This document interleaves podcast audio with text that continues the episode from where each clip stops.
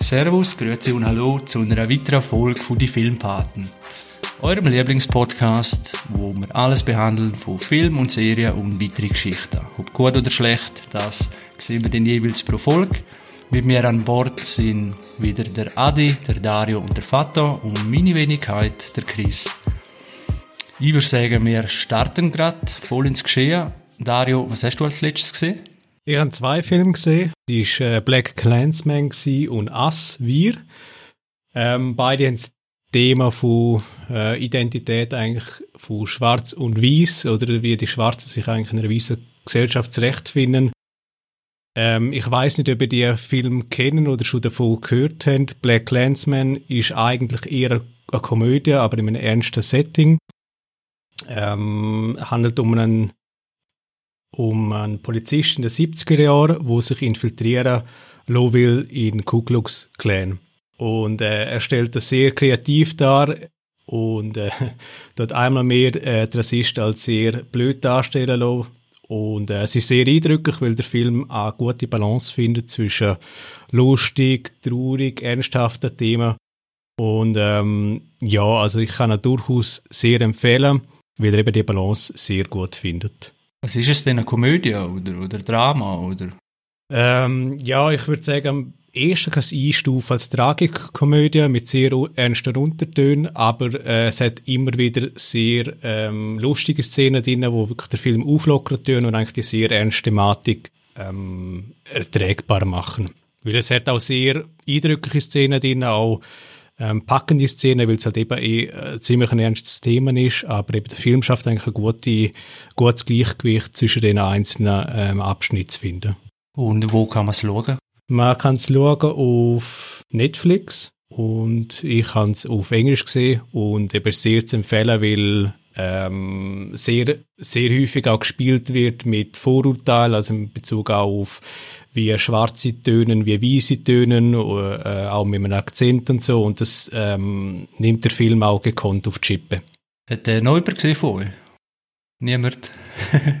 ja, dann, äh, aber gibst eine Empfehlung ab? Ich gebe äh, sehr eine Empfehlung ab. Ist eben, wie gesagt, äh, ein Film, den ich äh, sehr cool gefunden habe und eigentlich meine Erwartungen, die ich an den Film gesetzt habe, auch erfüllt haben.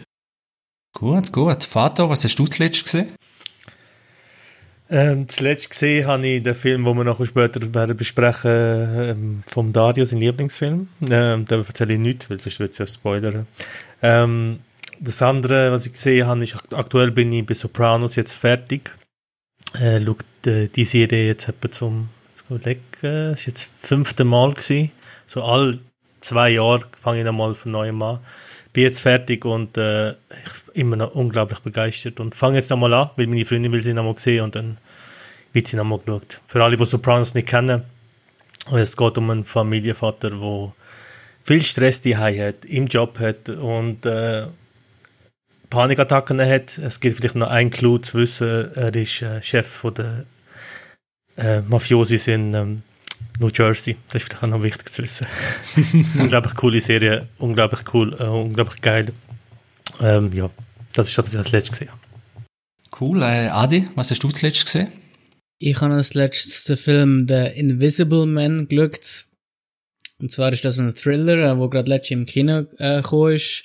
Ich habe den primär geschaut, weil ich auch mal Lust hatte, auf einen Kinofilm zu schauen. Und weil ich nicht ins Kino gehen konnte, ich den daheim geschaut und habe den gemietet einfach er gerade verfügbar war, hat keinen bestimmten Grund gehabt. Und zwar ist die bekannte Geschichte vom äh, unsichtbaren Mann, wo ein verrückter Wissenschaftler, wo durch äh, äh, bestimmte Technologie sich unsichtbar machen und dadurch zur Bedrohung wird. Ich habe den Film recht gut gefunden, muss ich sagen. Er äh, macht es anders als andere Filme, weil er äh, verzichtet auf... Guter, ein guter Twist, habe ich gehört. Nicht unbedingt immer das, ja. Er verzichtet auf die äh, typische Effekthascherei mit Special Effects. Er macht das sehr subtil, äh, die erschreckende Szene. Er verzichtet auch viel auf Musik, was ich erstaunlich gefunden habe. Sondern er, er macht es wirklich einfach sehr äh, unkonventionell. Ja. Und ich habe den Film in zwei Teilen, es hat in zwei Teilen geschaut, muss ich sagen. Ich habe eine Stunde geschaut, dann bin ich müde geworden, habe ins Bett müssen gehen und ich muss sagen, ich habe am nächsten Tag wissen, wie es weitergeht. Also, so weit hat er mich gecatcht, der Film. Aber nach einer Stunde habe ich gedacht, okay, ich glaube, der Film, der geht so aus, das wird das Ende sein und genau so ist der Film auch ausgegangen, ja. Also ich habe nach einer Stunde vorausgesagt, wie der Film endet. Und das ist auch wieder so, ah, fuck, man. Das ist schade. Das ist sehr schade, ja. Du bist einfach schlau, Adi. Du bist. Das, das kann natürlich auch sein.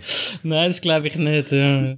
Äh, aber eine Frage, jetzt kommt gefährliches Halbwissen von Chris. Äh, ist aber da der Invisible Man oder ist das nicht vom DC Dark Universe? Völlig abgekoppelt. Gehört der nicht dort dazu? Nein.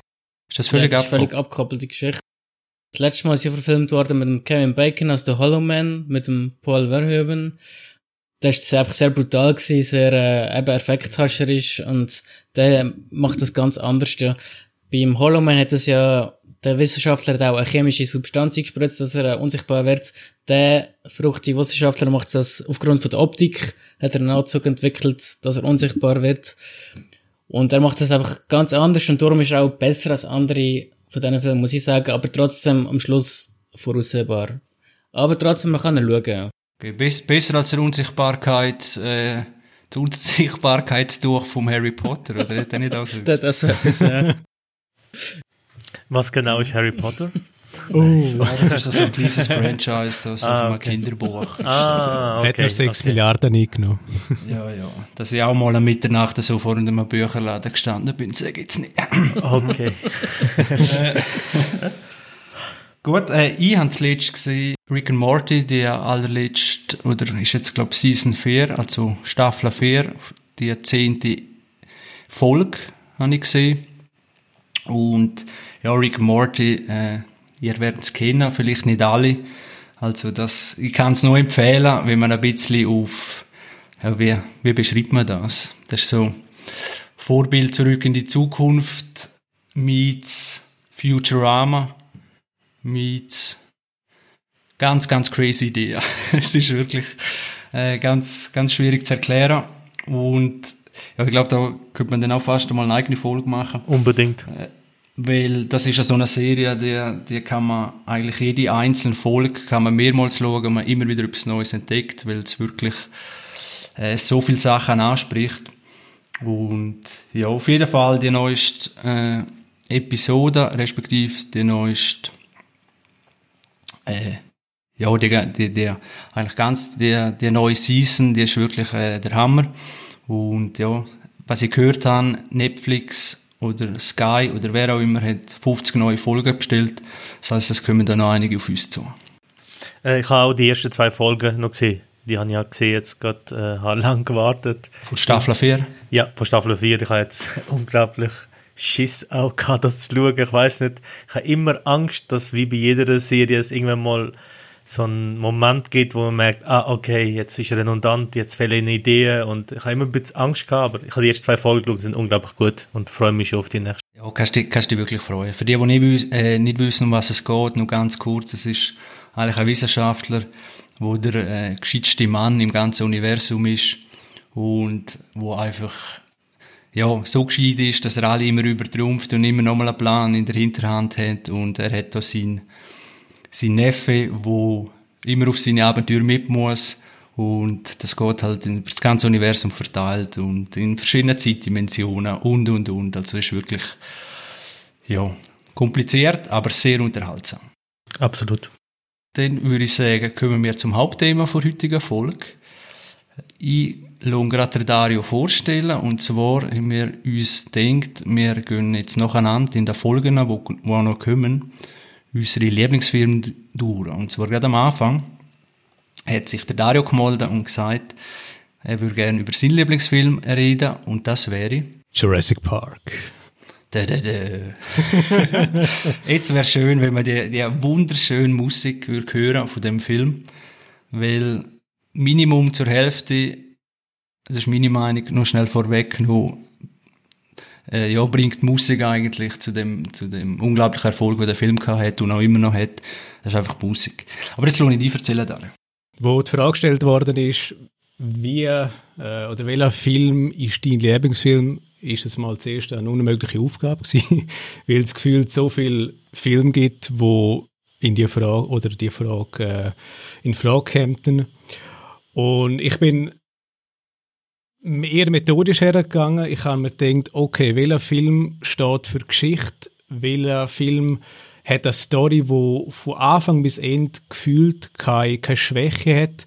Er lässt eigentlich offen, wie der Film wirklich ausgeht. Man hat vielleicht das Gefühl, es könnte ein Happy End sein, aber wie man zu einem Happy End kommt, lässt der Film oder hat ein Film, ein guter Film, lässt das wie offen. Ähm, das ist für mich eine starke Gewichtung in der Bestimmung, was ein Lieblingsfilm ist für mich oder was der Lieblingsfilm ist für mich.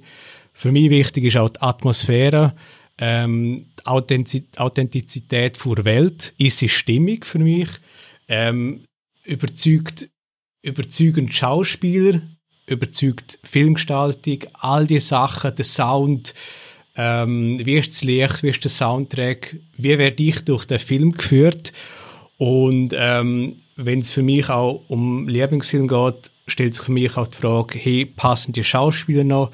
Könnte ich den Film in 20 Jahren noch schauen und er ist zeitlos und er überzeugt weiterhin? Und ähm, hat er auch wie das Genre weitergebracht oder der, der Film als Medium weitergebracht? Und ich muss sagen, bei all diesen Punkten ist Jurassic Park sehr hoch bei mir dabei. Ähm, und man könnte eigentlich wirklich Punkt für Punkt durchgehen ähm, in Bezug auf Charaktere, wie Charaktere eigentlich abgebildet sind, was für Schauspieler ausgewählt worden sind, was sie für Sachen sagen, ähm, wie Szenen eigentlich auch aufgebaut sind, also das Screenplay. All diese Sachen tragen eigentlich für mich dazu bei, dass der Film so viele ikonische Szenen hat, aneinandergereiht. Du könntest genau sagen, hey, denken neu, also für all die, die es nicht kennen, äh, die es halt nicht kennen würden. Es gibt ikonische Szenen von, hey, das erste Mal sehen sie Dinosaurier, das erste Mal sind sie in Gefahr, das erste Mal treffen sie einen T-Rex. Aber wie werden sie auch ans Thema Dinosaurier herangeführt? Was, wie werden sie mit der Prämisse, was wäre, wenn ein Dinosaurier oder wenn Dinosaurier wieder ähm, auf die Erde gebracht werden durch Genetik? An und für sich eine sehr spannende Idee und was der Film wirklich sehr gut macht, ist dann nicht die Idee an und für sich in den Vordergrund stellen, sondern Charaktere dahinter. Es geht um die Menschen, die mit der Idee konfrontiert werden.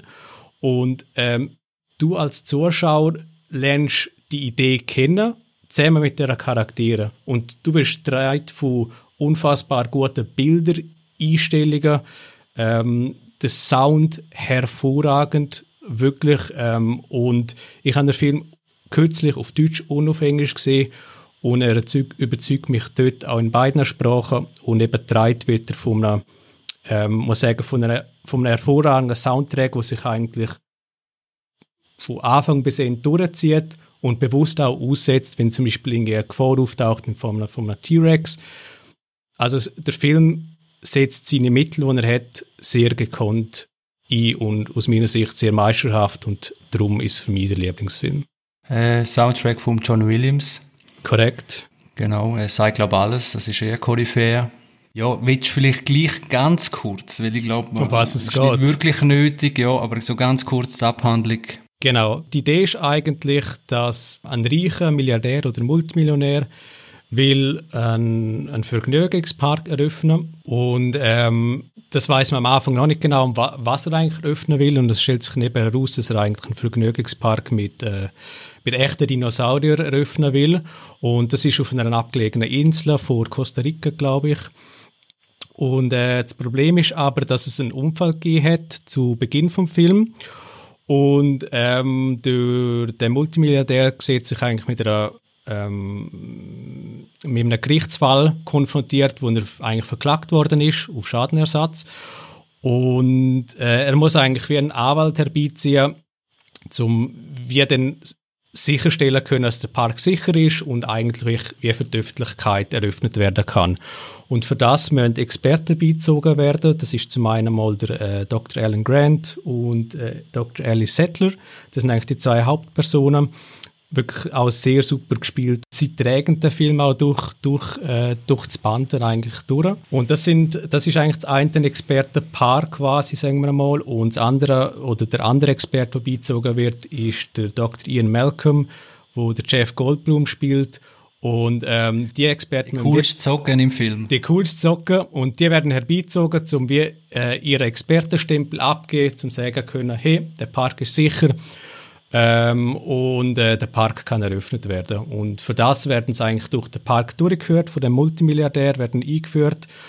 Und ähm, nach und nach erfahrt man eigentlich über den Park so erste Infos, wie es, wie es geklont haben, wie es, ähm, wie so die Architektur ist, wer dort arbeitet, wie auch so die Positionen sind innerhalb vom Film, wer ist so pro pro Fortschritt, wer ist kontra Fortschritt, wer hat eher Bedenken, wer ist eher positiv gestimmt und du wirst eigentlich sehr klar und aber nicht unbedingt klischeehaft, wirklich sehr eigentlich erfreuend in die Thematik eingeführt und auch in Charaktere. Und das ist eigentlich so eine Prämisse um den ganzen Film. Und zum zeigen, dass der Park eigentlich ein Kindergeburtstag ist, werden noch die zwei Enkel vom äh, Multimilliardär eingeladen. Ja. Korrekt. Und äh, der, der, John Hammond, also das ist der Multimilliardär, äh, sagt sogar sehr perfid, ah, da ist unser Zielpublikum, hallo Kinder.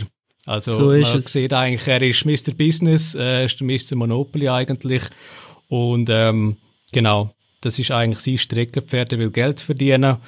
Und ähm, er trifft ihn da auf Widerstand, sagen wir so. Ich weiß nicht, wie es euch gegangen ist. Es wird im Film äh, gut erklärt. Also gut, in meinen Augen ist das sehr gut gewesen. Äh, wie man überhaupt Dinosaurier äh, züchtet, respektive haben sie, glaube so viel ich noch weiss, Froschgen genommen für die fehlende, ja, fehlende Gen. Und Dinosauriergen haben das wie aus Bernstein, äh, also aus Mucke, wo in wo der Moskito, wo in Bernstein eingeschlossen sind, extrahiert und dann mit Froschgen zehnmal gemixt und irgendwas wie so Dinosaurier züchtet. Und wo ich den gesehen habe, doch schon ein paar Jahre her, habe ich gedacht, hey, das muss doch heutzutage so möglich sein. Irgendwas wie da, ja, kriegt man doch die Dinosaurier noch her, aber anscheinend ist das doch ein bisschen komplizierter. Äh, aber auf jeden Fall hat er sehr Erwartungen geschürt und natürlich auch der extreme Dinosaurierboom äh, den, ja, weltweit. Ich, ich frage mich immer, ist es wirklich Jurassic Park gewesen, wo er gestartet hat, der ganze Boom? Oder ist er im Boom aufgegangen? Also weißt, sind Dinosaurier vorher schon so hip gewesen, oder? Das weiß ich gar nicht. Da, da kann ich mehr Hintergrundinfos geben. Also, ähm, vielleicht zum anderen Punkt noch zum Abschließen wegen der Sequenz, oder? Wie man eigentlich ans Thema herangeführt wird, äh, wie Klon eigentlich funktioniert. Ähm, der Steven Spielberg, der eigentlich den Film Regie für, geführt hat, hat das sehr clever gemacht. Ähm, der Film basiert ja auf einem Buch. Und während im Buch eigentlich die, ähm, die Sequenz, wie es eigentlich die Dinosaurier züchtet, sehr ausführlich und eher sagen wir, langatmig ähm, in der, im Buch ähm, erzählen, hat er sich die Überlegung gemacht, hey, wie kann ich das schnell ähm, und, und vielleicht auch irgendwie so wirklich knackig ähm, auf den Punkt bringen und erklären. Und er hat dann bewusst das Stilmittel genommen von dem, von dem Comic, um innerhalb von zwei Minuten auf eine lustige Art eigentlich das Thema näher zu bringen. Und er hat vielleicht eine Sequenz, wo man einen anderen Film in 20 Minuten eingenommen hätten und irgendwie den Film elendig lang gemacht hätten oder einfach in die Länge gezogen hätten, hat er bewusst gekürzt. Und er hat eigentlich wirklich gewusst, hey, der Fokus in Charaktere, es ist nicht wirklich das Klonen per se, sondern ich will eigentlich wirklich mich auf Geschichte fokussieren. Genau, das ist vielleicht so der Punkt dazu. Und ähm, in Bezug auf, ob es der Hype gestartet hat, äh, ja, effektiv in äh, diverse so Dokus und Clips geschaut. Und ähm, Jurassic Park ist eigentlich einer der ersten Filme, wo wirklich das Franchise-Denken und das Merchandising-Denken eingeführt hat. Sie haben gewusst, ähm, auch im Vorfeld, bevor eigentlich der Film gelauncht ist oder in Kinos gekommen ist, haben sie gewusst, hey, wir können quasi Geld machen, wir tun es extrem promoten mit T-Shirts, mit, mit was auch immer, mit unzähligen Sachen. Und das ist eigentlich einer von der ersten Filme, wo das wirklich professionell aufgeführt hat und so eigentlich schon Hype generiert hat. Und das hat man schlussendlich auch gesehen, ist eigentlich einer von der ersten Filme, wo über eine Milliarde eingespielt hat. Das Budget, weiß das einer? 60 oder 80 Millionen Dollar gewesen. Ja, heutzutage ist ja das, ist ja das Peanuts, da in Marvel-Verhältnis oder was weiß ich.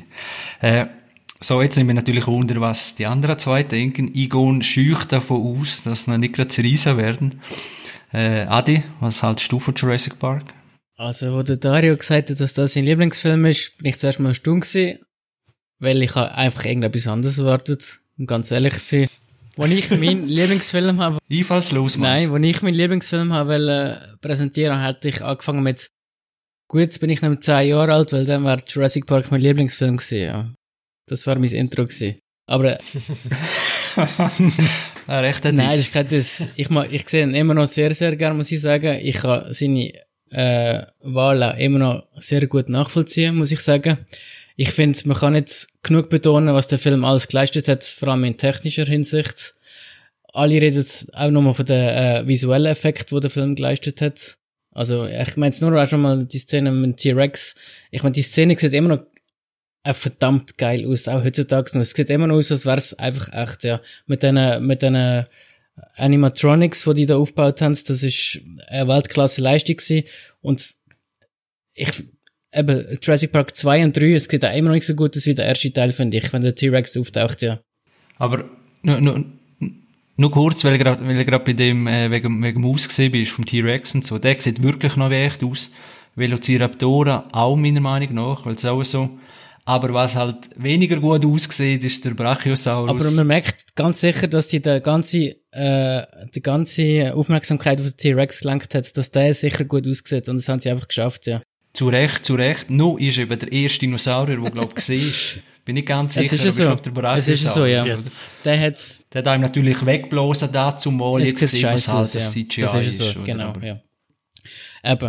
Ja, genau, vielleicht nur zur Ergänzung hier. Also vielleicht, eben, er hat visuelle ähm, Maßstab gebrochen und vielleicht was das Erstaunliche wirklich ist im Film, von, vom Zwei-Stunden-Film hast du genau 15 Minuten Dinos, die du siehst und von diesen 15 Minuten Dinos, die du siehst, sind glaube ich etwa 6 oder 7 Minuten wirklich nur CGI. Der Rest ist Animatronics und Menschen, die im Fokus sind. Und ähm, ich glaube, darum sind die Szenen, die mit CGI damals mal vor über 25 Jahren erstellt worden sind, ähm, sind vielleicht in gewissem Moment ähm, schlecht, also schlecht gehalten, indem man mal so ein bisschen den Kontext gesehen, oder? Das erste Mal, wo du als äh, Kinozuschauer so einen Effekt hast, ich glaube, den Effekt darf man wie nicht, oder der, der, erste, der erste Moment darf man wie nicht unterschlagen, dass das so einen Impact hat. Und mich denkt, es hat heute noch einen Impact, allein schon durch die Musik, wo das begleitet, die Szene.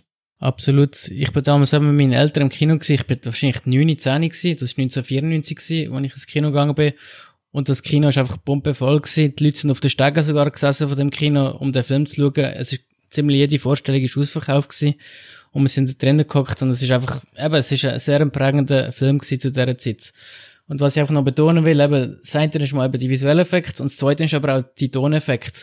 Man muss sich einfach mal vorstellen, keiner wird je wissen, wie sich ein Tyrannosaurus Rex angehört hat. Keiner. Und die haben einen Sound geschaffen von dem T-Rex, von diesen Velociraptoren, wo du ab jetzt einfach automatisch immer wirst verlinken, wie das tönt in dem Film. Und es tönt einfach so, als ob es authentisch wäre. Und so haben sie tönt und Punkt ist. Und das ist eine, eine Riesenleistung und das muss man einfach anerkennen, ja. Und sie haben auch den Oscar geholt dafür, was absolut klar ist, weil das ist eine, Riesenleistung gewesen. Das zweite ist, der Steven Spielberg, ich habe in der Betz äh, Abschlussarbeit geschrieben über den Steven Spielberg. Ich bin ein riesen Fan gewesen von ihm damals. Der Vater schüttelt schon den Kopf. Ja, das sagt, sagt glaube ich, alles. Äh, apropos Fato, jetzt kannst du gerade mal sagen, was ist denn so dies, deine Verbindung, Ja, deine okay. Empfindungen? Bevor ich anfange, möchte ich zuerst etwas sagen. Und zwar, dass ich den Dario für unglaublich kompetent halte, was Film anbelangt. Das will ich unbedingt sagen. Wenn der Dario mir einen Film empfiehlt, dann schaue ich ihn. Äh, Es langt, wenn er mir sagt, schau ihn. Und ich kann auch voll nachvollziehen, dass er mir das, den Film als Kind gesehen hat, dass man die nostalgische Gefühle hat. Dinos finde ich eh hure cool. Ähm, als Bub liebt man, glaube Dinos. Ich glaube, es geht allen so. Ist das Klischee, aber ich glaube, das ist eins, wo einfach stimmt. Ähm, Und dann hast du gedacht, so, jetzt schaue ich auch mal Jurassic Park. Ich habe ihn gesehen, ich habe ihn gesehen als Kind mal und ich habe mich nicht, an praktisch nicht mehr erinnern. Doch, ich muss sagen, es gibt so schon ein paar Szenen, zum Beispiel die Szene, wenn äh, die zwei Kinder im Auto gesperrt sind und dann der T-Rex von oben sie will äh, catchen und das, das, die Glasscheibe sie beschützt. Das ist mir noch geblieben als Kind. Das hat der Film. So Moment, an dem Moment, wenn sie ankommen und dann die Kamera auf die Gesichter ist und du siehst, wie sie etwas bestaunen und du denkst, was ist, was ist, was ist? Und das, der Moment, wenn dann äh, wenn dann der, jetzt habe ich den Namen vergessen, siehst wenn der ähm, Sam Neill der Laura Dern, Dern äh, den Kopf umdreht und das ist so, das sind so epische Momente, wo ich auch noch gewusst habe. Ähm, ich habe den Film jetzt gestern wieder geschaut, wegen dem Podcast. Und. nicht gut gealtert, sag nicht. Also, ich muss sagen, okay, fangen wir vielleicht so an. Ich habe ich hab vielleicht ein grundsätzliches Problem mit Steven Spielberg. Ich halte ihn für den König des Mittelmaßes. Ich glaube, das beschreibt in meinen Augen, das ist komplett subjektive Meinung. Okay, ich weiß, dass er Fans hat und ich weiß, dass Leute seine Filme lieben. Der Adi hat es ja vorher gesagt. Aber für mich steht er einfach absolut für dieses Blockbuster-Kino, wo einfach nicht zeitlos ist, sondern im Gegenteil in meinen Augen eben extrem schlecht gealtert. Der Film äh, alles, was CGI ist, ist unglaublich schlecht gealtert, finde ich. Das, das siehst du gerade, dass es einfach nicht real ist. Und man hat versucht, technisch bei den neuen Versionen noch etwas zu machen, aber ich finde, das ist das Problem bei neuer Technik halt auch, dass sie, wenn sie rauskommt, unglaublich geil ist, aber halt je nachdem. Und ich finde leider da nicht gut gealtert ist. Mein Problem, das ich auch ein bisschen habe mit Spielberg, und wir haben ja mal auch schon diskutiert über äh, den Soldat James Ryan, ist, wie er Geschichten erzählt. Und das ist für mich auch, immer wenn es schmerzt, dann geht er dem aus dem Weg. Und der Film ist für mich viel weniger eine Story über Dinos und über Genetik, wo mich viel mehr ehrlich gesagt interessiert hätte, wenn es dort in die Tiefe gegangen wäre, wenn mir das erklärt hätte und die Beziehung, sondern es ist dann irgendwie so eine, so eine, es geht um die Menschen und es geht um, das Oberthema ist so ein bisschen Familie, eben sind seine Enkel dort am Anfang, zeigt dann, äh, gibt es einen Ausschnitt, wo dann der, wo, wo man ganz klar merkt, dass der Sam Neill so ein ja, Kinderhasser fast ist. Er will keine Kinder, auf keinen Fall. Und ich habe gedacht, okay, was jetzt passiert ist, es kommen Kinder und er freundet sich mit denen an und beschützt sie und liebt sie und genau so kommt es auch. Und das ist mein nächster Punkt. Ich finde, ab der ersten Minute weißt du, was in dem Film passiert. Und alle Handlungen, die passieren, sind so, wieso machst du das? Also, du machst einen Park mit Dinos, okay? Du bist so weit, dass du Dinos züchtest und dann fängst du einfach an, von Raptoren zu züchten. Also, dann leuchtet auch bei allen äh, Leuten im Film Alarmglocken, weil sie sagen, hey, äh, ihr züchtet Raptoren? Jawohl. So, es ist einfach normal. Und da habe ich auch gedacht, oh, es gibt so viele Momente, wo du denkst, hey, nein, das geht schief. Hey, nein, das geht schief. Hey, nein, das wird nicht Ich glaube, jetzt müssen, wir, jetzt müssen wir jeden Punkt einmal einzeln abhandeln. Das Sorry. sind jetzt ganz, ganz viel, viel geschützt. also vielleicht, ähm, eben natürlich der Film, der Film erzählt eine Geschichte, aber erzählt eigentlich auch eine andere Geschichte. Also natürlich ist, ähm, ist nicht eine realistische Geschichte per Definition schon, weil es ein Science-Fiction-Film ist. Ähm, aber ich finde, der Film dort doch sehr gut aufarbeiten, wie die Positionen äh, im Film verteilt sind, also was das Motiv der einzelnen Charakteren ist. Und mich dunkt sehr gut versinnbildlich ist es im, im Bereich vom, vom Multimilliardär, vom äh, John Hammond, wo eigentlich wieder Gottkomplex hat wo eigentlich wirklich für den Fortschritt steht, für, ähm, auch für Kolonialismus, eigentlich Imperialismus. Ähm, am Anfang vom Film erfahren wir eigentlich, dass er schon einen, einen, Park in Namibia gebaut hat und das ist dort schon super gewesen und die Leute haben Freude oder sie verdienen Geld und er verkauft es quasi so. Und er sieht quasi nur Vorteil, weil er in einer privilegierten Position ist. Und ähm, der Ian Malcolm tut das auch sehr gekonnt reflektieren und sagt, hey, du Du hast nicht Sachen neu erfunden. Du baust auf Erfolg von anderen Leuten auf. Du tust ähm, ignorieren, was die Gefahren sind. Du siehst nur das Profitmotiv.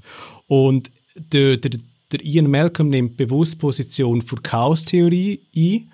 Und mich dunkt der Film ist eine sehr gute ähm, Analyse und eigentlich auch eine, eine Parabel, eine Geschichte darüber, hey, zwischen Ordnung und, und Chaos. Und der Witz ist eigentlich die Variable sind nicht Dinosaurier, sondern die Menschen. Weil die Menschen machen Fehler, sie haben Fehler in der Architektur gemacht, sie, ähm, sie haben so viele Sachen nachgedacht, aber dann wird die Gefahr ignoriert. Und darum finde ich, der Film erzählt nicht nur die reine Geschichte, die man sieht auf dem Bildschirm. Look, ich, er, der Film, und das ist so für mich, also wirklich nochmal, nochmal, das ist absolut meine Meinung, und der Film wird auch zu Recht von Leuten gut kritisiert, er zu Recht auch Preisabgrund. Es gibt Momente, die ich unglaublich gut finde, aber um auf das jetzt einzugehen, die Gefahr ist offensichtlich da. Also, die siehst du ab der ersten Minute und jeder Zuschauer checkt das, außer jeder Wissenschaftler, wo sich damit irgendwie befasst. Und er hätte die Tiefe können haben. Und ich finde, ich finde ganz ehrlich, es gibt eben so einen Moment, wo der Film hat, wo ich gehofft habe, wo der Jeff Goldblum eben die Chaos-Theorie bringt und sagt, du kannst in der Schöpfung, weil die Natur bahnt sich ihren Weg. Irgendwie. Ähm, du kannst das nicht kontrollieren. Ist einfach so in einem Nebengespräch und dann wird es einfach so, ja, es, ja, dann probiert man während dem Essen über das Schmunzeln und über einen Joke. Alles so ein bisschen seicht und oberflächlich, redet man darüber, aber man geht nicht tief rein, sondern man ist dann schon wieder in den Autos unterwegs und äh, es fehlt mir einfach zu oft der Moment, wo ich denke, da, jetzt da ein bisschen tiefer gehen, da ein bisschen tiefer gehen. Und das ist das Problem, das ich ein bisschen hatte mit dem Film. Ich glaube, dass man viel kann interpretieren kann, aber der Film macht das, zeigt mir das nicht. Also der zeigt mir das nicht. Möglichkeiten wären gegeben, aber mir hat das irgendwie das nicht gegeben, leider. Du hast auf eine Art recht, Vater, muss ich sagen, aber man muss auch sehen, die, die Leute, die lieben ja alle auch Dinosaurier. Die sind auf der gleichen Seite, auf der gleichen Seite fasziniert von den Dinosauriern. Sie wollen sie auch sehen, sie sind bestaunt jetzt gerade in dem Moment.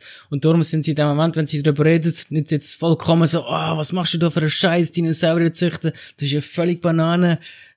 Man muss auch ein bisschen verstehen, dass sie die Haltung nicht so stark vertreten. Jetzt schließe ich den Park sofort, weil sie sind ja hin und her gerissen von dieser Faszination, weil sie gerade Dinosaurier vor sich sehen, ja. Du musst mir ein bisschen, das äh, ein bisschen ambivalent sehen, weil die Personen einfach hin und her gerissen sind, ja. Das stimmt. Also grund, grundsätzlich zu deinen Punkten, Fato, kann ich sagen, äh, wenn ich es als Erwachsener schaue, ja. oder der Film, vollkommen recht, bin ich deiner Meinung. Ich habe genau das, was du beschrieben hast, könnte auf der neuen Godzilla-Münze, mhm. äh, King of Monsters, dann denkst du, ja geil, endlich Monsterfilm und geben sich da Fights bis aufs Blut und was weiß ich. Und nachher kommt irgendwas eine Geschichte von Eltern, die sich geschieden haben und dann wieder treffen und dann ein, riesen Familiendrama und, und dann ist der Papa böse und dann gut oder um, äh, die Mutter. Und einfach so, ich will einfach gut sehen, wenn er, wenn er alles kaputt schlägt, yes. oder? und das ist so jetzt und irgendwas wie, glaube wenn es aber als Kind war und einfach dann so ein Monster war und sechs halt noch ein paar Minuten oder so, dann äh, blendest du wie das andere aus oder verstehst es vielleicht auch noch nicht recht. Und das ist natürlich bei Jurassic Park, eben ist man selber äh, noch Kind gewesen und, und darum hat das dort so, so reingehauen. Und das ist eher eine Diskussion, die, die greift da über, über Star Wars und so weiter. Absolut. Äh, man sollte vielleicht einmal die, die ganz jungen fragen, die neue Star Wars sehen, weil ich behaupte fast, die äh, finden den gut. Sorry. Kann gut sein. Ich hatte gerade noch einen kleinen Fun-Fact dazu, und zwar hat äh, der James Cameron hat's fast die Rechte auch gekauft für Jurassic Park, äh, aber dann hat äh, Steven Spielberg und Amblin Entertainment ein paar Stunden vor hat die Rechte gekauft. Und der James Cameron hat äh, Alien, Aliens Version gedreht von dem Jurassic Park. Also es wäre einfach verdammt blutig geworden. dann äh, hat er die Version. Aber, aber das wäre wär wirklich interessant, ob denn das auch so eingeschlagen Eben genau nicht. Er hat dann die Version gesehen von Steven Spielberg, hat gesagt, es ist gut, hat er das Rennen gemacht, weil er befriedigt einfach die Kinder, die die Dinosaurier haben wollen sehen, am grossen Bildschirm. Und es ist nicht so brutal geworden. Und es ist dann eben darum ein riesiger Erfolg geworden. Beim James Cameron, technisch, war es ganz sicher auch sehr gut, sehr geil geworden, aber es war einfach ein Gemetzel geworden wahrscheinlich.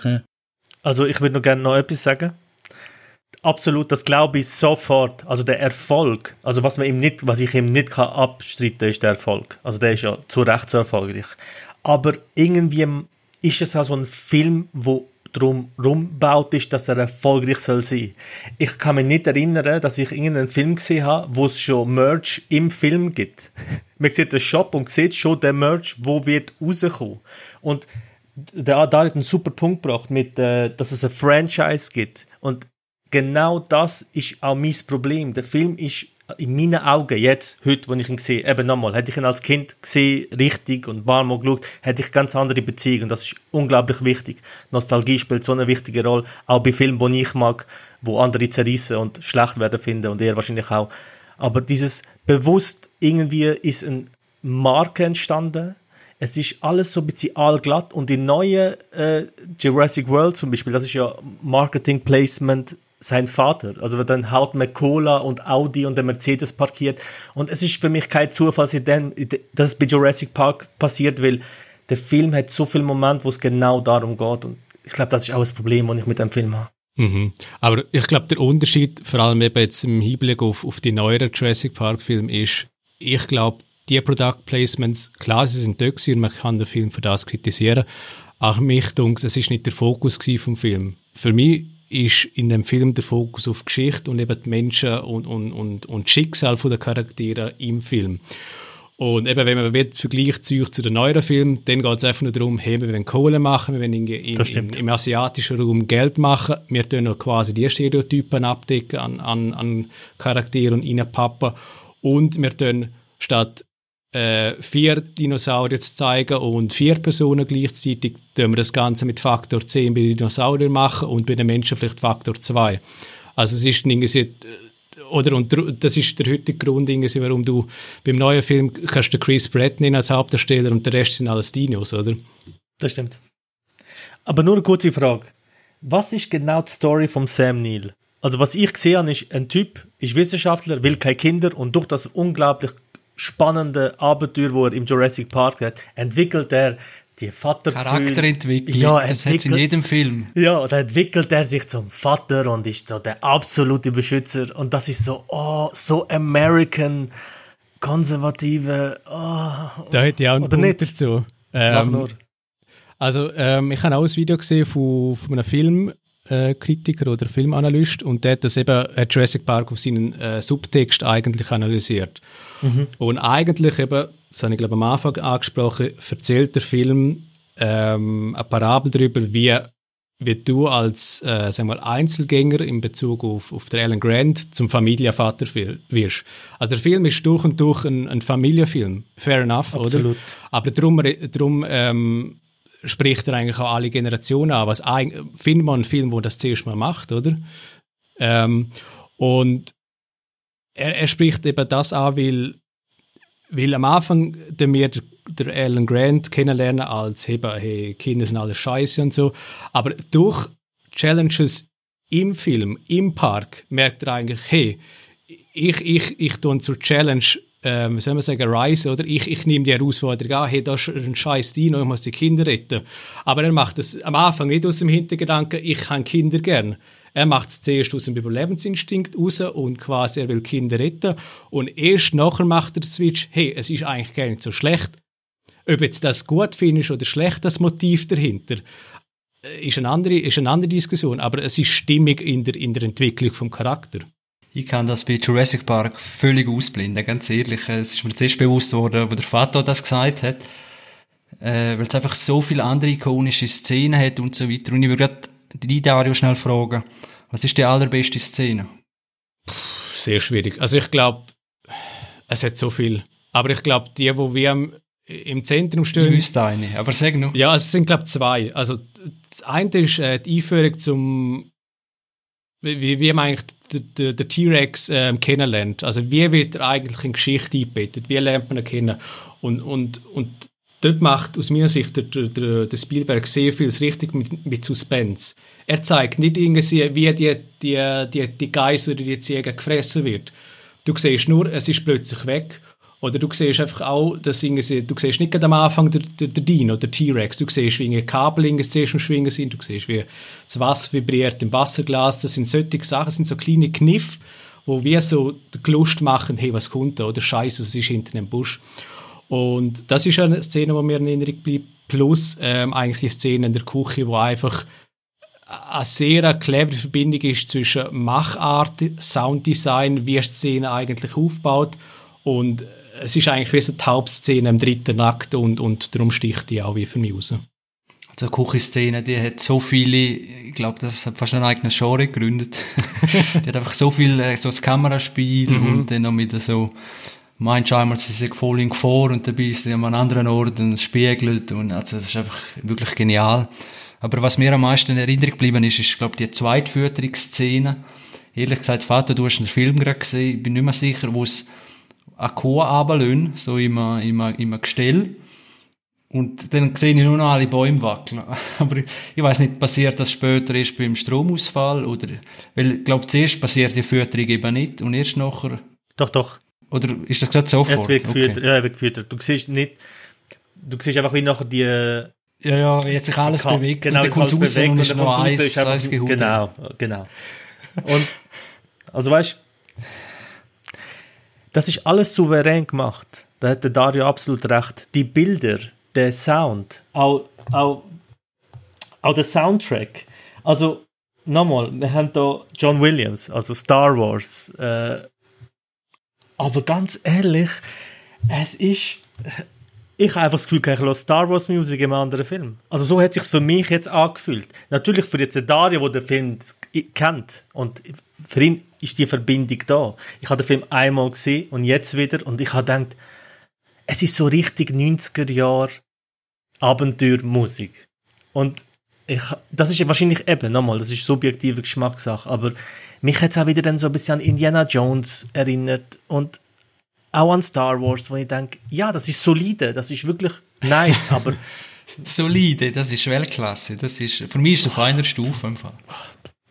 Also hat bei mir nichts, also bei mir nichts gemacht und eher, eher eben das Gefühl von, look, der Film ist eben nicht gut gealtert, es gibt einen Grund, wieso es solche Musik heute so in Filmen nicht gibt und ich bin da, also mich hat es leider kalt gelassen. Aber ich kann nachvollziehen, also das, das glaube ich ist nicht der Grund, dass es sagen, hey, komm, wir machen so, so Musik nicht mehr, mit Jurassic Park ist es nicht gut angekommen. Ich glaube, das ist nicht der Grund. Nein, nein, nicht der Grund, dass es nicht gut angekommen ist, sondern wie halt Mode altert. Etwas, wo vor 20 Jahren absolut Mode ist und, und so der Stand der Dinge ist, ist einfach 20 Jahre, Jahre später einfach also ich glaube, genau das fehlt der heutige Film. Also kannst du dich an irgendeinen neuen Blockbuster erinnern, wo, wo, wo ein cooles Film hat? Äh, also Filmmusik, ja sicher. Also Social Network, zum Beispiel Social Network, zum Beispiel ähm, ähm, Moneyball. Boah, äh, das sind jetzt nur so spontan. Das ist Aber wo, wo so ikonische Filme hat. Wirst du dich noch in 20 Jahren daran erinnern? Ich glaube schon. Das kann ich nicht sagen schlussendlich, aber ich glaube schon. Weil ich, es gibt Filme, eben wie zum Beispiel Social Network, wo jetzt 2012, was ist jetzt, acht Jahre. Und den Film schaue ich heute noch und den Soundtrack lasse ich auf Spotify heute noch. Weil es einfach dieses, es ist natürlich ganz was anderes. Es ist der ein Komponist von Nine Inch Nails, der eine ganz andere Art hat, Musik zu mischen. Da, da reden wir von klassischen äh, Orchester. Orchester ja. Ich, ja, genau. Finde ich auch voll geil. Aber es ist so, okay, jetzt scheint die Sonne, jetzt sind wir rausgefahren, es kommt höherer Sound, er ist friedlich und jetzt kommt der T-Rex, dun, dun, dun, dun, dun. weißt du, der Sound verratet mir schon eigentlich, was passiert. Also ich wird ständig, wird mir erklärt, durch Bild und durch Sound, jetzt kommt Gefahr, jetzt ist Gefahr weg, jetzt kommt das. Das Interessante ist, beim T-Rex, bei der T-Rex-Szene gibt es keine Musik. Das ist eben das Spannende. Das ist mir gar nicht aufgefallen. Das ist eben das Spannende daran. Das ist eben bewusst eingesetzt worden. Und ich glaube eben, der Unterschied ist, das aus meiner Sicht, persönlicher Meinung ist, der, der Film ist, oder der Soundtrack ist zum Film produziert worden. Und zwar nicht nur mhm. als Stück von 10 Minuten, sondern als, mhm. als, als Begleitung eigentlich. Also du kannst, ähm, den Soundtrack kannst du ohne Bild laufen lassen. und du wüsstest in jeder Szene, wo du bist im Film. Aber sagen wir das mal irgendwie bei 0815 Hans Zimmer Soundtrack im heutigen Zeitalter. Das könntest du nicht sagen. Du hast immer den Bass, den Bass, den Bass. Und das du, hast, du könntest es mit anderen Filmen austauschen und du wüsstest nicht, in welcher Szene du drin bist. Weil der Film nicht, weil, weil der Soundtrack für diese Szene dreht ist, aber nicht im, im Konstrukt vom, vom Gesamt. Das finde ich unglaublich geil. Also das muss ich sagen, das stimmt absolut, da muss ich 100% sagen. Das finde ich unglaublich geil. Mein Problem ist mir, was für Orchester und was für Musik denn läuft. Also weißt, es ist so, ja, das ist der Geschmack, oder?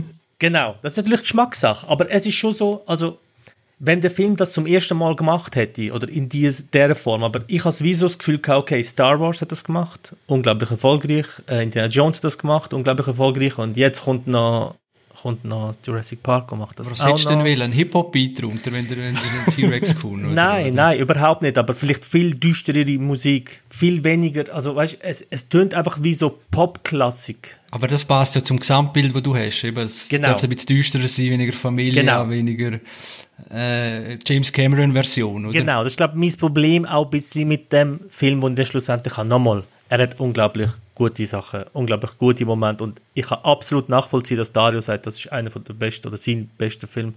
Ich will auch nicht jetzt so den Film zerrissen, darum geht es mir überhaupt nicht. Ich will einfach ehrlich sagen, was der Film mit mir heute gemacht hat. Und morgen will ich einen Film sagen, der mir gefällt und dann werden dir sagen, hey, das, das macht überhaupt nichts für mich. Aber das ist einfach...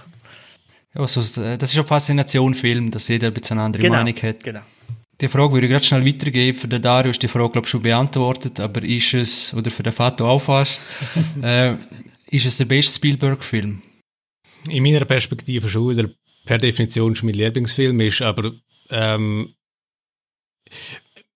ich, also ich kann den Film immer schauen und einen, äh, im Gegenzug beispielsweise ein, James Ryan lässt mich irgendwann kalt. Und ich glaube, ein James Ryan lässt mich kalt, weil ähm, okay, irgendwann kenne ich Geschichte und, und Charaktere. Ich, ich, ich glaube, es ist dann wie die Motivation hinter den Entscheidungen der Charaktere verstehe ich, aber es lässt mich kalt, weil es mich zu wenig berührt. Und ich glaube, bei, bei Jurassic Park ähm, überzeugt mehr die Geschichte und, und Positionen. Also du wirst einfach mit verschiedenen Ideen und, und Denkweisen konfrontiert. Und bei James Ryan ist gut versus böse. Also dort, pff, irgendwann wird gut versus böse langweilig. Und, und mir, darum tut es mir ist Jurassic Park etwas, wo eher spannend ist, weil du hast verschiedene Anknüpfungspunkte. Mhm. Adi, was meinst du? Der beste Spielberg-Film würde ich sagen nicht. Ich glaube, der beste Spielberg-Film ist für mich immer noch Schindlers List. Der haut mich heutzutage noch weg. Ist einfach sehr authentisch gemacht und unglaublich, ja, auffühlend, ja. Nichtsdestotrotz möchte ich gerne mal auf Jurassic Park zurückkommen, wegen der T-Rex-Szene. Ich finde, dass die T-Rex-Szene, das ist für mich eine klassische Thriller-Szene. Und zwar im, im eine Bilderbuch-Thriller-Szene. Man müsste den T-Rex nur durch einen, äh, einen äh, Serienkiller ersetzen. Und es ist einfach wund wunderbar inszeniert, wie der, wie der in Szene tritt, der T-Rex. Ja, das ist eben höchste Kunst, finde ich immer noch, die, die T-Rex-Szene. Auch heutzutage eben ohne Soundtrack eine Spannung erzeugen, bis der auftaucht durch Kinderaugen. Man denkt sich noch, shit, wie dumm agieren eigentlich die, die, die blöden Kinder eigentlich, machen da Taschenlampen und ziehen noch den, den T-Rex an. Aber eben, es sind Kinder, es macht alles irgendwie Sinn, dass sie so dumm handeln und dann den T-Rex anziehen es ist alles vertretbar, ja. Also eben die T-Rex-Szene finde ich heutzutage immer noch sensationell. Aber der beste Spielberg-Film ist für mich immer noch ähm, Schindlers Liste. Chris, für dich? Äh, sehr, sehr schwierig. Ich kann mich da ehrlich gesagt nicht wirklich entscheiden, würde mich aber jetzt aus... E.T. Wenn ich länger überlegen... Nein, nein E.T., von dem habe ich Angst gehabt. Er sagt nicht. Wenn's da erstens sieht er ein bisschen gefürchtig aus, ein bisschen komisch, ich weiß nicht, wie man den... Der mich zu Tränen also, gerührt hat. E.T., sorry schnell, E.T. hätte auch sollen eigentlich viel, viel düsterer werden das war für mich schon düster gewesen, ja. kommt darauf an, wie ja. alt, wie alt du bist. Aber wenn es da mit diesen ja. Anzügen, Pandemie-Anzügen, ja, was weiß ich, kommen und es war voll Horrorszene als Kind. Äh, aber sonst würde ich wirklich auch, äh, bin ich auf einer Linie mit, mit Dario bei Jurassic Park. Kleine Anekdote, ich weiss noch, wir sind, glaube ich, zwar sogar schon wieder Sek gewesen. Haben wir, äh, müssen einen Vortrag machen, was haben wir für ein Thema gewählt? Dinosaurier. weil, ich, weil im Zimmer noch ganze, äh, Ordner, Dinosaurier-Sammlung gehabt, keine Ahnung, zehn Ordner mit Dinosauriern drin und so. Das ist alles äh, von Jurassic Park sozusagen gewachsen. Und dann habe ich auch noch so eine Vel Velociraptor-Kralle gehabt und, und alles so wie im Film. Wo auch so ikonische Szenen ist, wo er zeigt eigentlich, wie ein Velociraptor genau einen Mensch tötet, also zeigt es an seinem äh, was sind das? das sind so Kinder, wo, wo, wo äh, Besuch sind in der ah, ja, Ausgrabungsstätte. Ja, genau. Genau, genau. Ja. Zeigt er eben so mit einer Kralle, wo er genau jetzt so ihn will aufschlitzen Und, ja, und überhaupt der Jeff Goldblum, ich glaube, das war auch nochmal so ein bisschen Karriereboost gewesen dort weil er einfach, ich sage nur, ein Riesenhaufen Scheiße. äh, echt, über den habe ich einfach immer können, können lachen, weil es einfach so unerwartet gekommen ist, vor allem Er stillt Szene, wo er drinnen ist. Das stimmt. Ist das wirklich so? Ja. Also ich finde der abartige Präsenz, sorry. Ich finde auch die Szene geil, wo er mal auf den Bildschirm klopft und sagt, gibt's hier in dem Park auch irgendwann mal einen Dinosaurier zu sehen? Zack, T-Rex.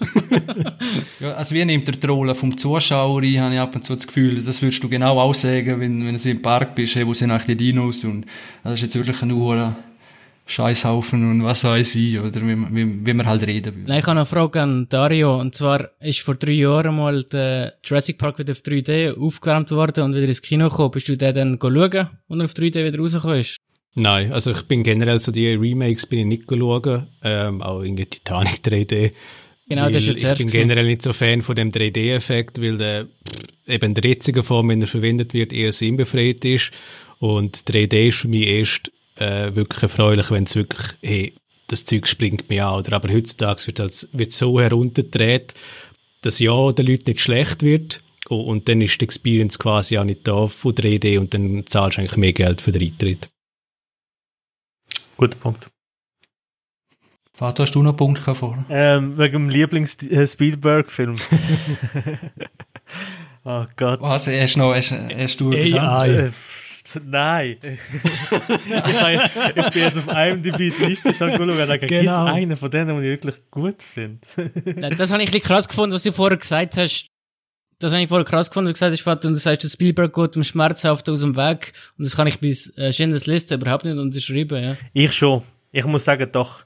Ich habe mir gerade Gedanken über das gemacht und ich habe mir ein paar Notizen gemacht und dann überlegt, was ist, was ist das Gute und das Schlechte an Schindlers Liste? Schindlers Liste ist ein perfekter Film, um den Kids im Oberstufenalter zu zeigen, hey, look, so ist das gewesen.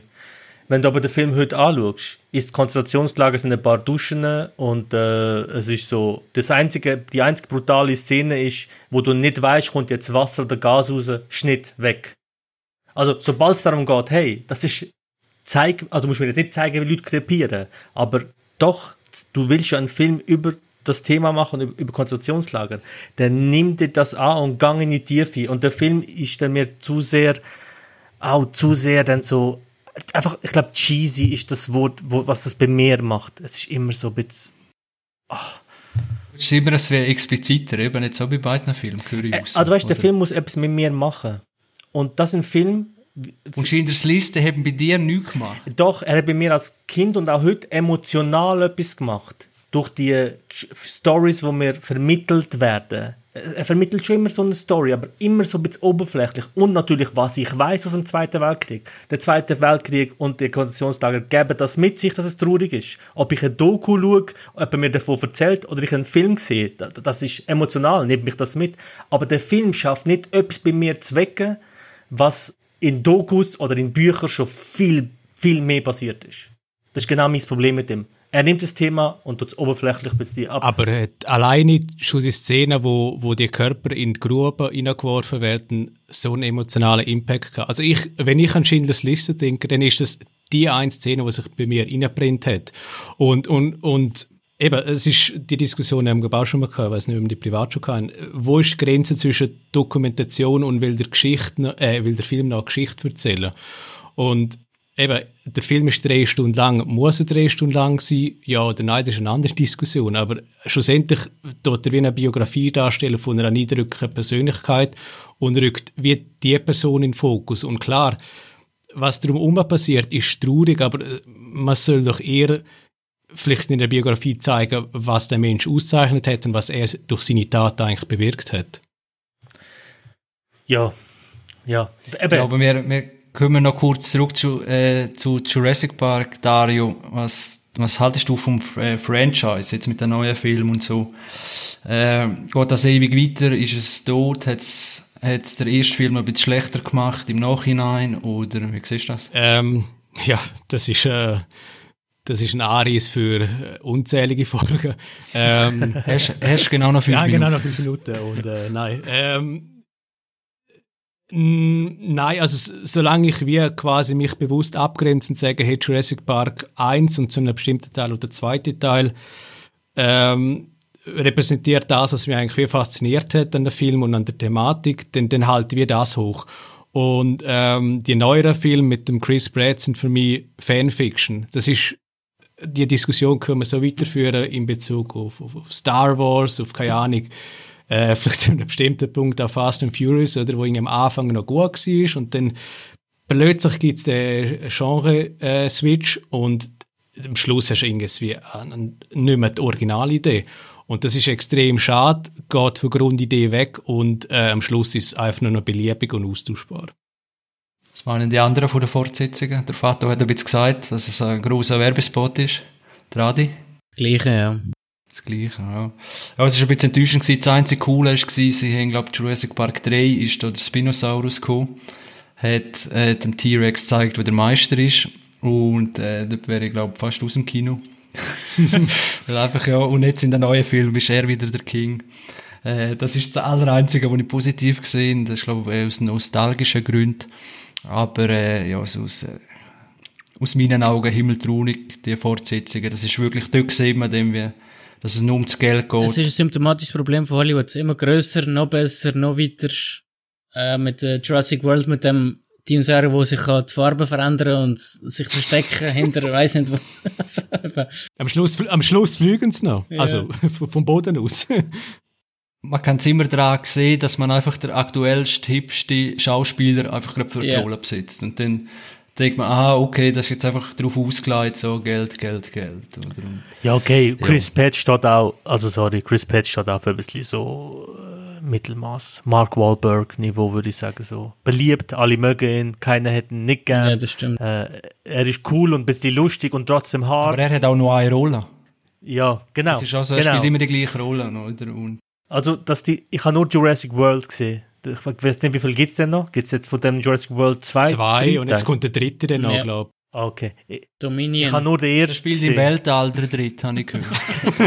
Nein, aber das würde mich, Äh, würde Im mich Fall würde mich nicht äh, überraschen. Also ich bin im Fall, wenn du Dario sagst, ich habe den zweiten und den dritten Jurassic Park gar nicht gesehen.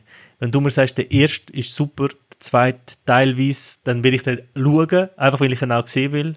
Ähm, aber der, der Jurassic World ist einfach... Ich habe mich, ich habe mich auch gefragt dazu mal, aber ich bin jetzt eigentlich drin, so, und was soll jetzt denn kommen? Was, greifen die denn auf? Und irgendwie ist dann einfach... Ein, Also Schade. der zweite Teil kann ich eigentlich nur empfehlen. Es ist T-Rex halt in, einer kleinen, in einem kleinen Vorort wüten, äh, wie er genau dorthin kommt. Oh, das siehst du im Film. Ich glaube, der ist noch cool. Aber äh, nicht, kommt nie ans Eis her und ja, die restlichen kann man vergessen. Äh, wenn der Dario nichts mehr hat, oder ihr, dann würde ich sagen, beenden wir die Folge. Darf ich noch ganz kurz etwas sagen? Ich will, äh, eben nochmal, ich wollte den Film nicht wollen so machen. Wer ihn nicht gesehen hat, schaut ihn und wer ihn gut findet, findet ihn zwar recht gut. Alles okay. Gell, Dario? Alles Ja, ja. cool. Alles Da gut. sind wir anscheinend keine Freundschaft, die zerbricht. Er hat einen Rückzüger gemacht. Ich finde das ein bisschen schwach, aber ja. Äh, ich danke an alle Zuhörer und wünsche euch noch eine ganz gute Zeit. Bis zum nächsten Mal. Ciao miteinander. Bis zusammen. Ciao. Ciao.